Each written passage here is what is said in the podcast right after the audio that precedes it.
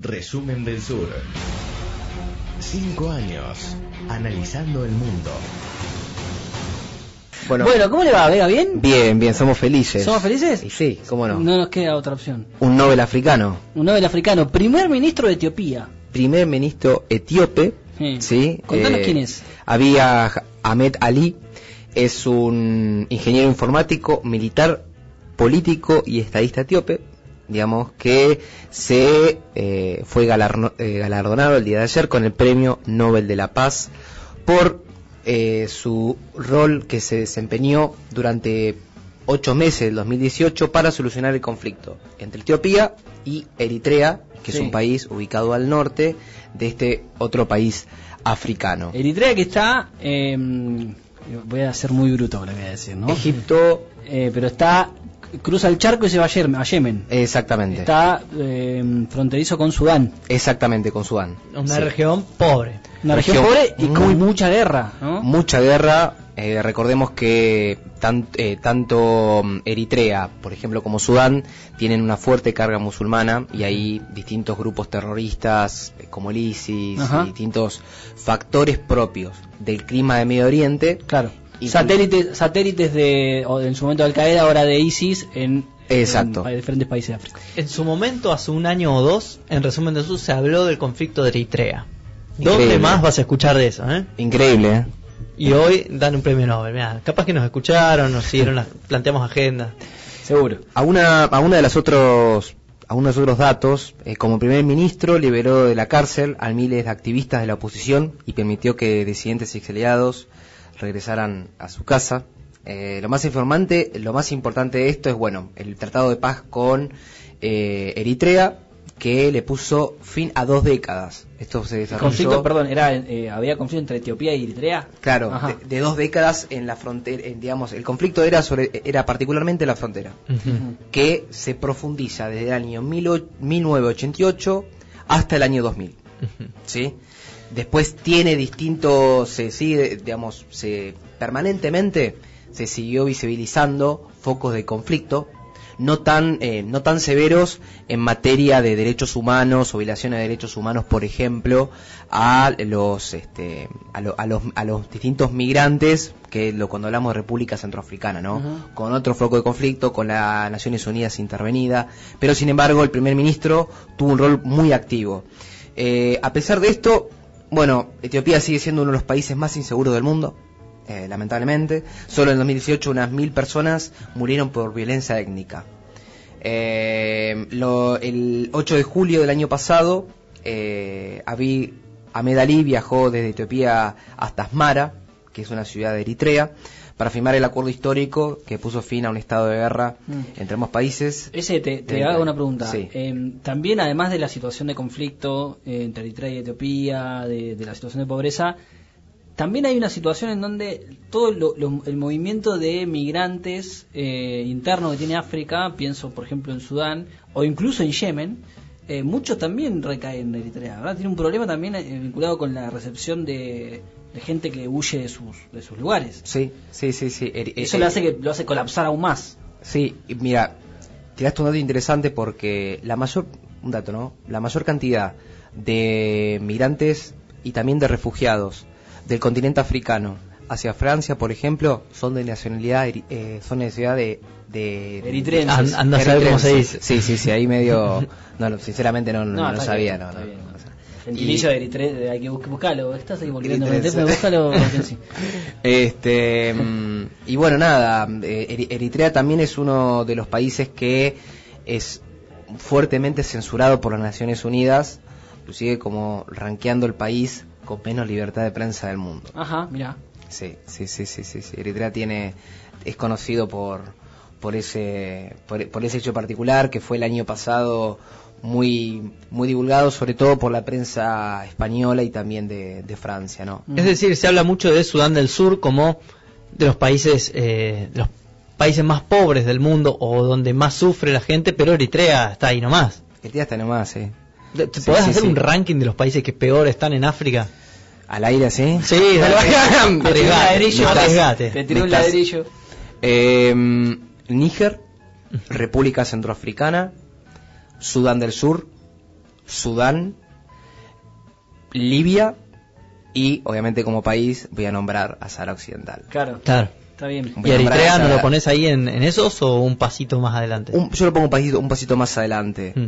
Este, el otro día le- leía, después del discurso del presidente de Níger, que, le dimos de acá de resumen bastante, bastante foco, una de las declaraciones que dio el presidente de Níger, mirá, tenemos hace 30 años que vivimos, tenemos el 70% de la población bajo nivel de pobreza. Claro. Y dónde, digamos, dónde quedan los el- dónde quedan los minerales que de una manera u otra eh, digamos son producto de la de la, de la explotación bueno todas esas riquezas están yendo para afuera y por eso crearon este que te comentaba el, te comentaba el sábado el- Sí. hace dos semanas atrás que el 15% de lo que se recaude de la actividad minera queda desde el Estado o a veces inclusive en transferencia directa en comunidades locales marginadas y afectadas por esa el Ese, vos arrancaste la, la columna, eh, obviamente celebrando que alguien de África reciba el Premio Nobel de la Paz, pero la- el año pasado también lo recibió un africano, que es el médico congolen, con de, con- de el Congo. ginecólogo congoleño Sí. y también una mujer Sí, un activista de, de- de Irak. De Irak. Sí, sí, Eh, sí, sí, No me sí. acuerdo el nombre ahora, que había sido víctima de. Eh, había sido secuestrada, creo que por organizaciones terroristas, no sé si era ISIS o Sí. era ISIS, y, y la, el, el foco fue La explotación, exactamente, la Eh. explotación sexual como, sí eh, como forma de, de- de terrorismo, algo así. Sí, y también, bueno, una de las buenas noticias fue que el presidente, el mandatario diplomático en Nigeria fue uno de los fue una de las personas que presidió la, la presidencia de la Asamblea de la ONU, ¿no? Después de, de 20 años no había un mandatario africano. ¿Qué más se puede decir del amigo etiopiense? ¿Qué Que más? jo- joven además, Es joven, joven. es me primer llamó ministro. la- Joven, ministro. tío. Me llamó la atención porque es un Para mí es, tipo... es como un mini Mandela, ¿no? Bueno, Eh, ¿Por qué no? Bueno. Pará, les tengo que decir algo, porque hubo paso de este, de este mm, primer ministro por la Argentina y quedó enloquecido con los tostados del Tortoni. Mirá. Mirá vos, ¿eh? Datazo. Mirá qué dato. Sí, sí, una data. Y yo te un dice, dato, te una- cortan los bordecitos en el tortoni. Claro, el. Estamos hablando de la- quedó, quedó. Bueno, bueno, hay que tirar un poco de data. O, si no hablamos de, de Greta Thunberg que está llorando, debe estar llorando No, en la casa no, no, no porque no, recibió, por favor. si no recibió el premio. Greta. había varios, estaba, estaba, eh, a Greta la nombraron ahí ahora, este, estaba Lula, ¿no? Era otro de los que aparecía, eh, Trump, Trump. ¿verdad? Lo habían puesto dentro de la enorme cantidad, bueno, ¿Qué? Por el tema de Aro, Corea del Norte, Corea del Claro, Sur. Corea del Norte, Julio Aro, que Julio Aro. este, estaba eh, dentro de las este, de las preocupaciones nuestras como marplatenses y demás. Bueno, pero ¿por qué, lo- por lo qué que no? presidente- Para mí es un mini Mandela, ¿eh? Porque mira, eh, perdona a la ¿Qué oposición.